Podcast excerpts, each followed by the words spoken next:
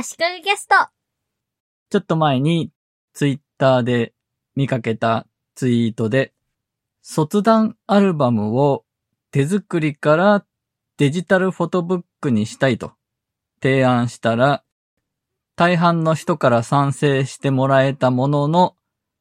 一部のベテランコーチから、伝統だから変えるなと、お叱りを受けて却下されてしまったと、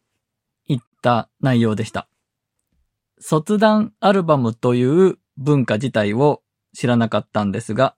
サッカークラブとか野球クラブとかの卒団生に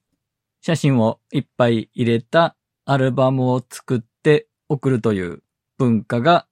あるようです。一人一人に合わせてカスタマイズされた写真を切り張りしたようなアナログのものもあれば、業者に作ってもらったような卒団メンバー全員が同じものの印刷したものもあるようです。で、このツイートについているコメントや、それに対するツイートの主の人の返事とかを見ての私の推測ですが、手作りの切り張り作業をさせられると。この方は。ということじゃないかと思います。そしてデジタルフォトブックの正体がよくわからないんですが、ともかく紙ではなくデジタルで完結したもの。多分今時 CD ロムとか DVD とかではないと思うので、ネットで見られるものなのかなと推測しています。このツイートについているコメントは、ツイートしている方に賛同して、デジタルの方がいいに決まってると。紙だと震災やら何やらでなくなる可能性があるけど、デジタルはなくならないと。コロナ禍で会えない遠くに住んでいるおじいさんおばあさんにも見せられると。デジタル賛成派ばかりで時代は変わったなと思いました。ただ、そんなにデジタルを過信するのもどうかとも感じています。足利キャストの第370回で卒業アルバムの QR コードは10年、20年後にアクセスできるかなというタイトルで話をしました。卒業アルバムに QR コードを載せて、その QR コードからのリンクで高解像度の写真にアクセスできるという企画に、その写真に10年後、20年後にアクセスできるのかと不安に思ったという話をしたんですね。サーバーやドメインを維持し続けるにはコストがかかりますし、無料のサービスを使ったとしても、それが10年、20年の長いスパンで提供され続けるかどうかはわからないですからね。それにデジタルだってデータが消えるリスクがないわけではないですからね。むしろデジタルの場合、跡形もなく消えてしまいます。なので、アルバムのような思い出のもので、この先長く見るようなものは、紙の方がいいんじゃないかなと、私は思いました。このツイートをした方は、アナログのアルバム作りの負担が大きいということなので、デジタルでフォトブックを作って印刷してくれるようなサービスを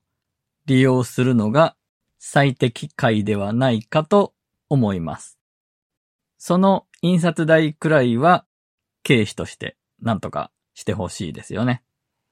デジタルで共有するような形になっていて、紙でも欲しいという人が自分でお金を払って発注すれば印刷物が手に入るという仕組みも実現できればいいと思います。さっきのデジタルを過信しすぎるなという話で思い出したことがあるんですが、去年の年末にちょっとした気まぐれで昔使ってた古いハードディスクを繋いでみて中のデータを見たんですね。で、昔私が作ったウェブサイトのデータがいっぱいあったんですが、フラッシュを使ってるせいで見られないページがいっぱいありました。フラッシュは今でもその気になればインストールして見られると思うんですが、いずれそれもできなくなるでしょうね。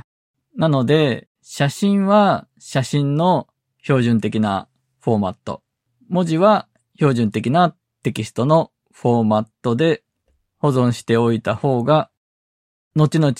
長いスパンで見たときに、将来ちゃんとデータを見られる可能性が高くなりますね。逆に、今、先端の仕組みを使ったり、何かしらのアプリの独自のフォーマットでデータを作ってしまうと、将来見られなくなっちゃう可能性が高いと。その辺はデジタルのデメリットというか難しいところですね。あと、デジタルフォトブックに関連してですが、写真ギャラリー的なものを誰でも見られるように一般公開するというのは意外と難しいですよね。ちょっと人から相談を受けたことがあったんですが、Google フォトや Dropbox を使った場合、すんなり写真をみんなに見てもらえるようには、なかなかいかないんですね。Google フォトにしろ、Dropbox にしろ、パソコンからなら、とりあえずはすんなり写真の一覧までは行きつけると思うんですが、スマホからだと写真を共有したページにアクセスしたときに、まずアプリをインストールすることを進める画面が表示されたり、写真一覧表示に行き着く前になんかいろいろ出てきてわかんないと断念してしまう人が多そうな印象です。Google フォトの場合、共有された写真アルバムにアクセスした人が、共有した人の Google アカウントの名前とプロフィール画像を見ることになるので、そこも注意点ですね。 Dropbox の場合、スマホからなんとか写真一覧ページに行き着いたとしても、最初の表示がリスト表示なので、写真もちっちゃくしか表示されなくて、写真ギャラリーな感じがしないのも残念なところです。有料のサービスだと写真アルバムを簡単に公開して写真ギャラリーのように見てもらうことができるものはあると思います。フリッカーという昔かなり有名だった写真アルバム写真共有のサービスがあるんですが、フリッカーはそういう用途で使うのにすごく良かったですね。あと、最初に説明したのとは別な人のツイートなんですが、PTA の書類をワードから Google ドキュメントに移行しませんかと提案したら、学校とのやりとりもありますのでと却下されたと。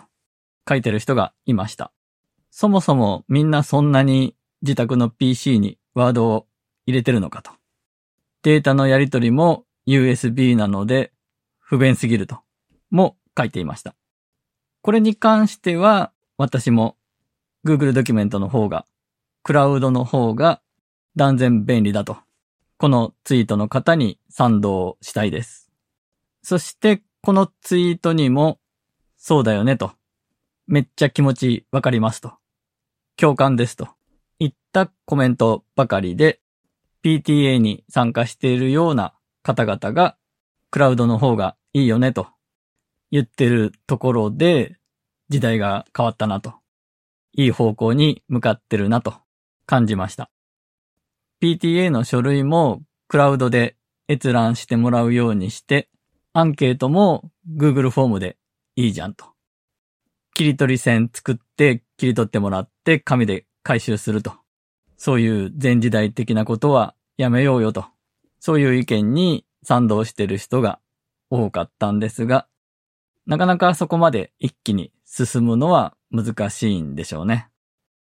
ともかくデータ作成の段階だけでも Google ドキュメントなりのクラウドを使って内容のチェックとかやり取りをクラウドで済ませられるようになったらいいですね。今回は以上です。